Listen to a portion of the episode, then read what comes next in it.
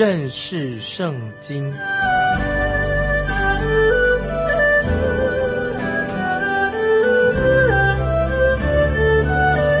认识上帝的话，把上帝的话带到全世界。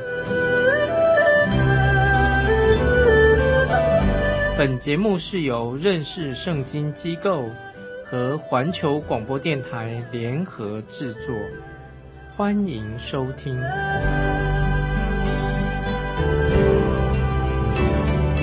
亲爱的听众朋友，你好，欢迎收听认识圣经。我是麦基牧师。我们看希伯来书第十二章第一节，希伯来书。第十二章第一节，我们既有这许多的见证人，如同云彩围着我们，就当放下各样的重担，脱去容易缠累我们的罪，存心忍耐，奔那摆在我们前面的路程。这些经文很重要，这里特别提到“我们要”这几个字，“我们要”，这不是危险的信号。而是向我们挑战，鼓励我们，要我们走出观众的看台，要走到我们人生征战的道路当中奔跑，要做神呼召我们应该做的事情。不论神要我们做什么，不论神呼召我们去到哪里去工作，不论神呼召我们住在哪里，我们都要奔跑。意思就是说，我们要跟随耶稣基督。让我们奔跑基督徒所走的走天路，让我们啊为神迈开步伐向前进。那么这是这节经文的一个中心的思想，听众朋友，你要好好的读这一节经文。神要我们接受他给我们的责任，给我们挑战，叫我们放下各样的重担，脱去容易那些残累我们的罪，让我们学习忍耐，重新忍耐，要奔跑那摆在我们前面的路程。神已经拯救我们脱离的罪恶了，赦免我们的过犯了。主耶稣基督要带领我们走赎天的道路，走赎灵的道路，很重要。是我们现在已经与基督一同坐在天上，朋友？神也给我们圣灵在我们心里面，赐下圣灵。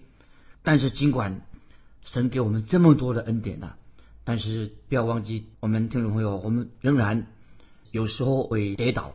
我们会走迷路啦，啊，我们会失足啦，啊，我们会有时会迷失在黑暗当中的人啊，像迷失在黑暗当中人一样。那么，听众朋友，现在我们基督徒的生活到底问题出在哪里的？问题是什么呢？为什么会这样子呢？听众朋友，我继续要强调圣经告诉我们的话，鼓励我们听众朋友，因为我认为问题的答案在哪里呢？有一个答案很重要，问题是出在。我们基督徒有没有真正的继续的与神同行？我们有没有跟神耶稣基督建立一个非常密切的关系？也许我们已经蒙恩得救了，我们自己也是曾经为得救做过了做了见证的。但是会不会我们生命属灵的生命就停在那里的不长大，就只在那里的停着不动了，没有继续的长大？听众朋友，我们。有没有养成一个基督徒必须要长大成人一些基本的要素？基督徒要长大，不是停在那里的。我们有没有啊认真的、好好的去读圣经、认识圣经？不然的话，也许我们就啊，想讲个小故事，说像一个小孩子、小女孩，她睡觉了啊，有一天晚上，她就从床上啊跌下来的啊，就嚎嚎大哭了，因为从床上跌下来的。那母亲就跑进来说：“哎。”怎么回事啊？你怎么会从床上跌下来呢？这个小女孩就回答她母亲说：“呃，可能我睡得太靠近床边了，所以我跌下来的。”听众朋友，这会不会是我们今天基督徒的一些问题？我们为什么会我们是会跌倒了、摔跤的、走得不稳、遭遇到失败？是不是因为我们距离了刚刚信主的阶段，就是还是留在刚刚信主的阶段？已经信主了很久了，还是在一个初阶当中，总是到现在为止依然的留在一个初信的那个阶段当中。所以，听众朋友，我们必须要继续往前走，长大成人。我们要现在正是一场比赛，属灵的奔跑，我们要往前走。听众朋友，我要强调，我们基督徒的人生就像一场比赛，在一场竞赛的场当中，如果你没有往前跑的话，如果你不赢的话，你可能会输掉。你不是赢就是输了。保罗在哥林多前书这个经文很重要。保罗在哥林多前书第九章二十四节还有二十六节这样说。哥林多前书第九章二十四节、二十六节这样说：“岂不知在场上赛跑的都跑，但得奖赏的只有一人。”这什么意思啊？说岂不知在场上赛跑的都跑，但得奖赏的只有一人。这里说到，我们基督徒都是为了要得到奖赏，继续往前跑。然后经文也继续在说了，二十六节继续说，所以。我奔跑不像无定向的，所以保罗又在强调了，在哥林多前书九章二十四节、二十六节，说我再念一遍：岂不知在场上赛跑的都跑，但得奖赏的只有一人。保罗这就说什么呢？所以我奔跑不像无定向的。接下来我们再看使徒保罗在加拉太书五章七节很重要的话，我们要记起来。加拉太书五章七节。保罗严厉的责备加拉太的教会的人，他说：“你们向来跑得好，有谁拦阻你们啊？”这是保罗说的，就责备他们说：“你加拉太的基督徒，你们向来跑得好，有谁难阻你们呢？”听众朋友，这些信心的见证人，我们读希伯来书第十章、第九章、十一章，这些见证人都在鼓励我们听众朋友，鼓励我们。他们不是旁观者，他们已经向我们听众朋友做了美好的见证。他们在像拉拉队一样鼓励我们，鼓励我们在基督徒的人生的道路当中要努力的向前奔跑。我可以这样说：亚伯拉罕正在对你对我说话。亚伯兰说什么？他说：“你要凭着信心往前跑。”摩西也是对着你对着我说话，说什么呢？你要凭着信心往前跑。先知答应你。也在对着你对着我说话。他说要凭着信心往前跑，听众朋友，所以我们要往前跑。当我们往前跑的时候，要记得我们会遇到两种的情况，两种情况怎么样呢？就是第一种情况，要我们就当放下各样的重担，脱去容易缠累我们的罪。听众朋友，你有没有放弃各样的重担？有没有脱去容易缠累我们的罪？要放下重担哦，什么意思？什么叫做放下各样的重担呢？就是你在比赛当中，你既然是赛跑嘛，对不对？就是你不能够背着一个重担来跑，重担是阻碍你往前跑的啊。所以我们要放下重担。几年前有一位很好的一个基督徒，他是一个有名的赛跑的选手。那么他做见证，他这个基督徒他就先穿上一个网球鞋，在跑道里面跑了一圈，跑了再跑一圈，跑两圈。然后他又换了另一双鞋子穿起来，又在跑，又跑一两圈。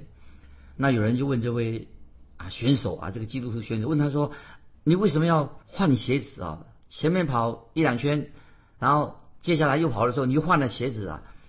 要换鞋子做什么呢？”嗯，他就拿起一双的网球鞋，又拿起另外一一双也是网球鞋，是比较轻的啊，比较轻的鞋子。那么他把这两双鞋子。就是做一个比喻，给他们回答问他问题的人，有人回答问他问题，他回答问题。那么他就回答说，这两双鞋子的重量表面上看起来好像没什么不一样。这两双鞋子啊，两双鞋子，这一双跟那双看起来很相像啊，但是其中有不一样的地方，就是因为他们其中有些不一样的地方，就会让他们在赛跑当中的话，就会跑得快或者跑得慢啊，或者胜利或者失败的。什么意思呢？就是在我们基督徒的生活当中，有很多的事情本身啊，这个事情本身它不是一个错的事情，也不是说犯了什么罪没有关系的。但是有些基督徒其实他不需要背着这些重担在他的身上来跑。听众朋友，你有没有在跑步的时候啊，赛跑的时候啊，你为什么输掉了？因为你在比赛的时候啊，你带着一些重担去跑，所以你在人生基督徒的。赛跑当中啊，你让你输掉了，因为你有重担。再举个例子，听众朋友，如果你是神的儿女，那么你要决定，既然你神的儿女，你就做决定你能够做什么。那么我也是一样，我常常要在神面前啊，给我们智慧做决定。我也是一样。曾经有一位年轻的姐妹，她去问她的传道人啊，问牧师说：“她说牧师，我们基督徒可以跳舞吗？基督徒可以跳舞吗？”她讲，那么这个传道人就回答她说：“传道人们回答回答说，如果你不想赢得这场比赛的话，那么当然你可以去跳舞。重点是什么呢？”对一个基督徒的行为来说，常常不是对跟错的问题啊！听众朋友注意，有些事情跟对跟错没有关系。当然，我们基督徒每个人都想做一些对的事情，问题是在在哪里的？你这样做，你做这样的事情，会不会失去了一个好的见证？兄弟朋友，这是我们要鼓励你要问自己：你说这个事情可不可以做？你应应该是反省一下，你这样做的时候，会失去了基督徒的见证吗？这个事情会不会让你有了不好的见证，或者让你不能够在这个属灵的比赛当中能够赢了？那么这是重要，会不会影响你的这个比赛？这个事情可做不可做？这个事情会不会在你的属灵生命当中已经成为你的重担，影响你往前进？今天会不会有许多的基督徒在他身上背负了他不应该背的那些重担？这个重担你不应该背的，你背的那些。重担让你不能够跑得快，所以听众朋友，我也不跟你争辩。今天有人说啊，跳舞是对还是错啊？我不在，我不跟别人争辩关于跳舞啊，到底可不可以去跳舞，对还是错？我不会跟你争辩这这类型的问题。虽然有的基督徒说啊，基督徒一定不可以跳舞啊，不该去跳舞。那么我不会说你不该，你不可以去跳舞。但是有一件事情我会说得很清楚。那么我就问他说，你这样做？你去这样做这一件事情，你会不会失去了基督徒的见证？会不会你做这件事情的时候伤害的你基督徒的往前跑？我要问他说：那么你有没有现在？我会说你有没有加入这个基督徒属灵的竞赛，在赛跑？你要赢得这场赛跑吗？有没有什么事情已经阻挡你能够得胜？听众朋友，我也会这样说这件事情。会不会成为你的重担呢？接下来我还是这样说，听众朋友，我要问你，你我会这样说，你有没有仰望耶稣基督啊？这很重要。现在听众朋友有没有仰望耶稣基督？你今天有没有背负了一些不必要的重担？这不要背的。所以圣经很清楚，我们读这个经文说，要我们脱去容易缠累我们的罪，这才是一个问题的所在。这个最重要说。脱气容易缠累我们的罪，那么罪是什么呢？听众朋友，我在说缠累我们的罪到底什么呢？不是讲一般的罪，听众朋友要注意，缠累我们不是讲一般罪，它是指特定的一些特定的罪。那么我们回头看，想到我们读希伯来书第十一章的时候，我们就会回忆啊，在希伯来书第十二章，我们已经看既有从既有做开始，既有来做开始。第十一章里面有没有提到？哪些是最严重的罪呢？听众朋友说来说去，最严重的罪在十一章所说的什么？就是不信，心里面的不信神，不信心里面不信啊，没有信心，就是在这里所说的罪。不信的罪是非常严重，没有一样的罪像不信那样啊，是一个严重的罪。不信的罪常常会阻扰你，抓着你，让你不能够走这个属灵的道路，不让你去参与这个比赛往前跑。所以就是好像你在参加赛跑竞赛的时候啊，你背了一个重担在身上，就是因为背一个重担什么，就是不幸的一个一个重担在你身上，所以你把自己的脚缠住啊，缠在那个不幸当中，好像一个像一个麻袋一样啊，一个袋，你扛着一个重担在你身上，两个脚踩着一个麻袋，让你不能够跑得快，就是不幸的罪。听众朋友，你不会这样做跑步吧？不幸的心。会让你阻碍你跑参加这个竞赛。那么，听众朋友，在一个基督徒的生命里面往前跑的时候，你不会这样做吧？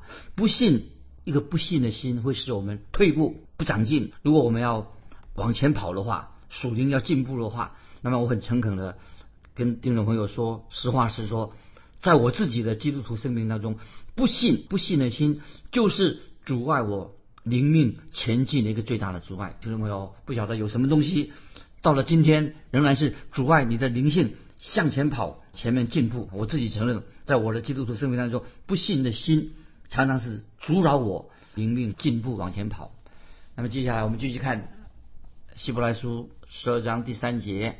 希伯来书十二章第三节，那忍受罪人这样顶撞的，你们要思想，免得疲倦灰心。这个经文非常好，很重要。在第一节我们都看到了忍耐，要叫我们说要忍耐。第二节也这样啊，说了我们要忍受啊，要忍受。原文是忍耐忍受是同一个字。一般来说，当我们遇到苦难的时候，会我们让我们生出忍耐。跟坚忍的特质，记得苦难会让我们生出忍耐跟坚忍。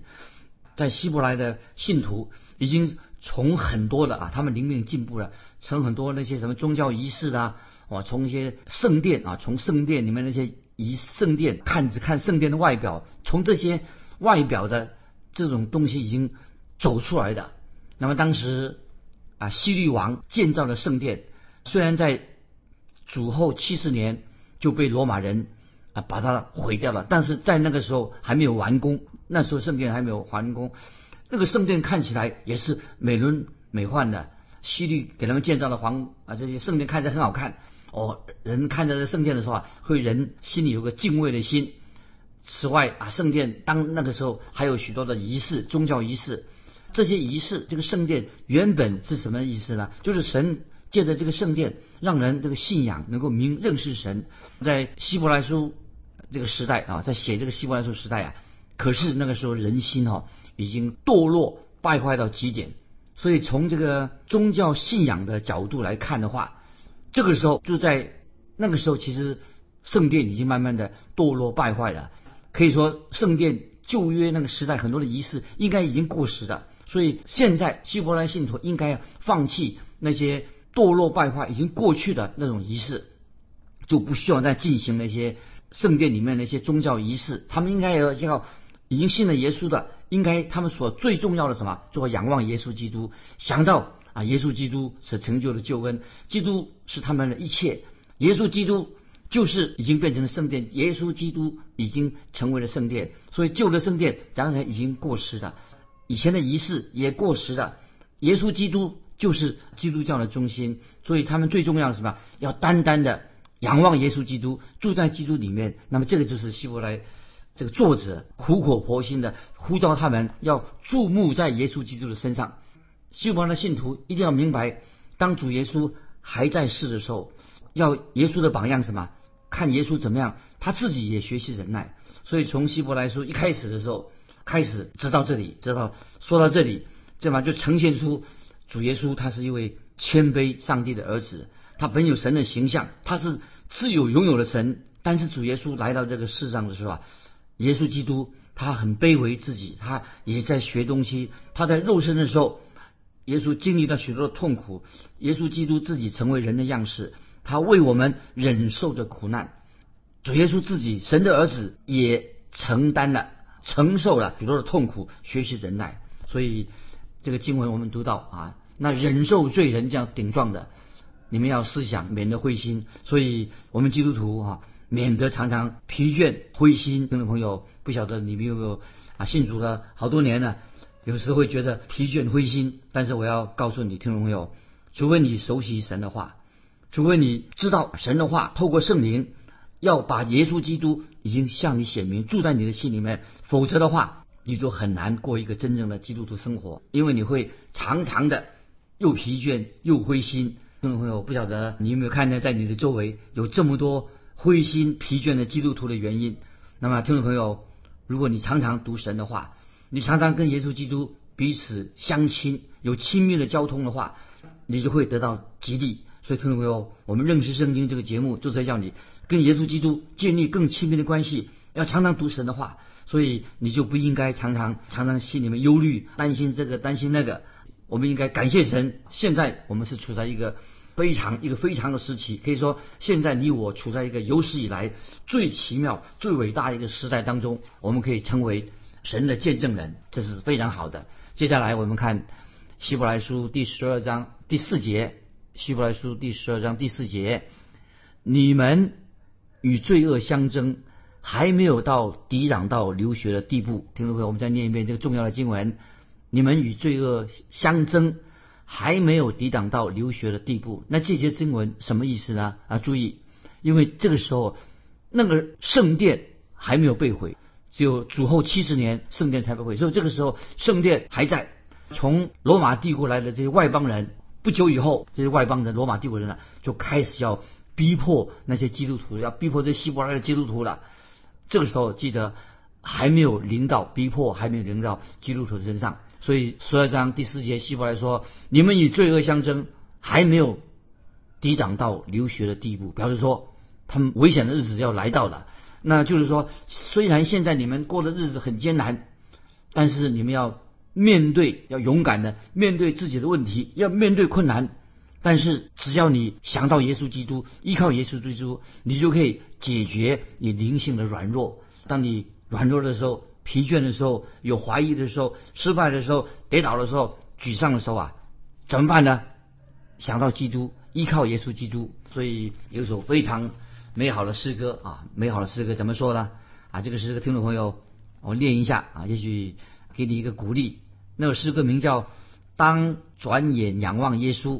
当转眼仰望耶稣，听众朋友，当我们软弱的时候、疲倦的时候、失败的时候、跌倒的时候、沮丧的时候，这个诗歌鼓励我们当转眼仰望耶稣基督。那么其中有一节的经文，这诗歌的词跟圣经的意思很近，歌词是这样写的：当转眼仰望耶稣，定睛。在他奇妙慈容，在救主荣耀恩典的大光中，世上事世上的事必然显为虚空。好，再读一遍啊，这个这当中的一节的歌词是这样子：当转眼仰望耶稣，定睛在他奇妙的慈容，在救主荣耀恩典的大光中，世上事世上的事情。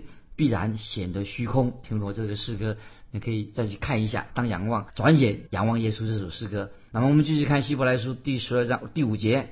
第五节，你们又忘了那劝你们如同劝儿子的话，说：“我儿，你不可轻看主的管教，被他责备的时候，也不可灰心。”那么希伯来书的作者作者是用箴言，这箴言第三章十一十二节，箴言三章。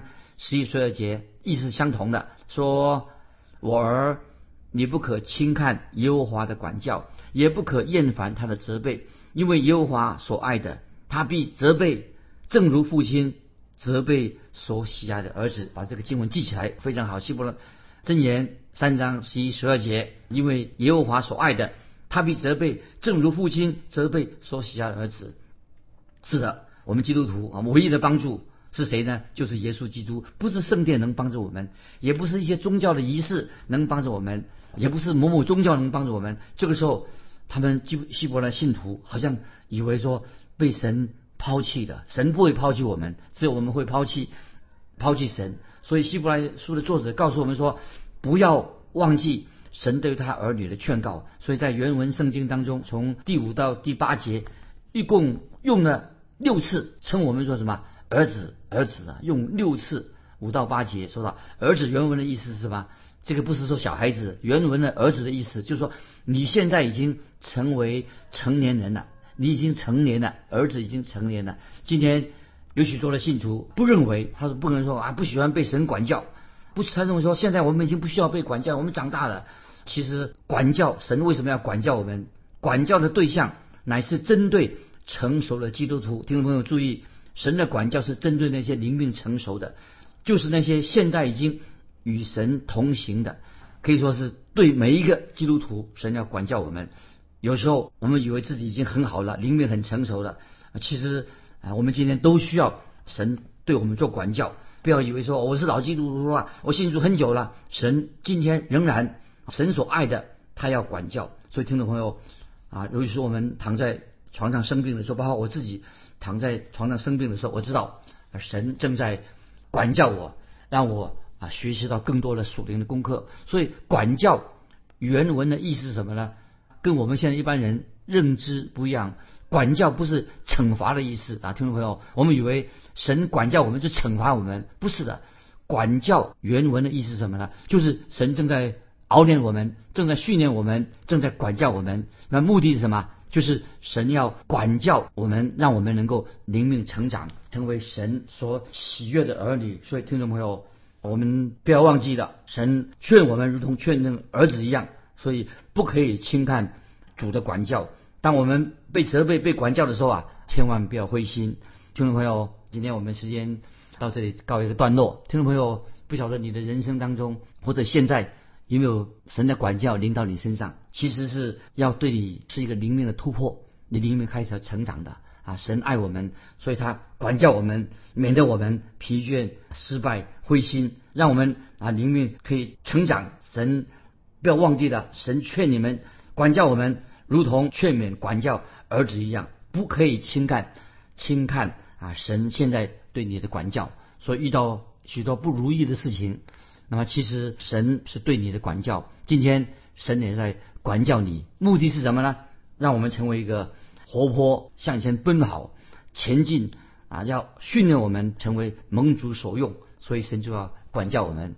今天我们就分享到这里，听众朋友，如果你有感动，欢迎你来信，或者有问题，欢迎来信跟我们分享你的信仰生活的难题，彼此分享啊！今天我们就到了这里啊，来信可以寄到环球电台。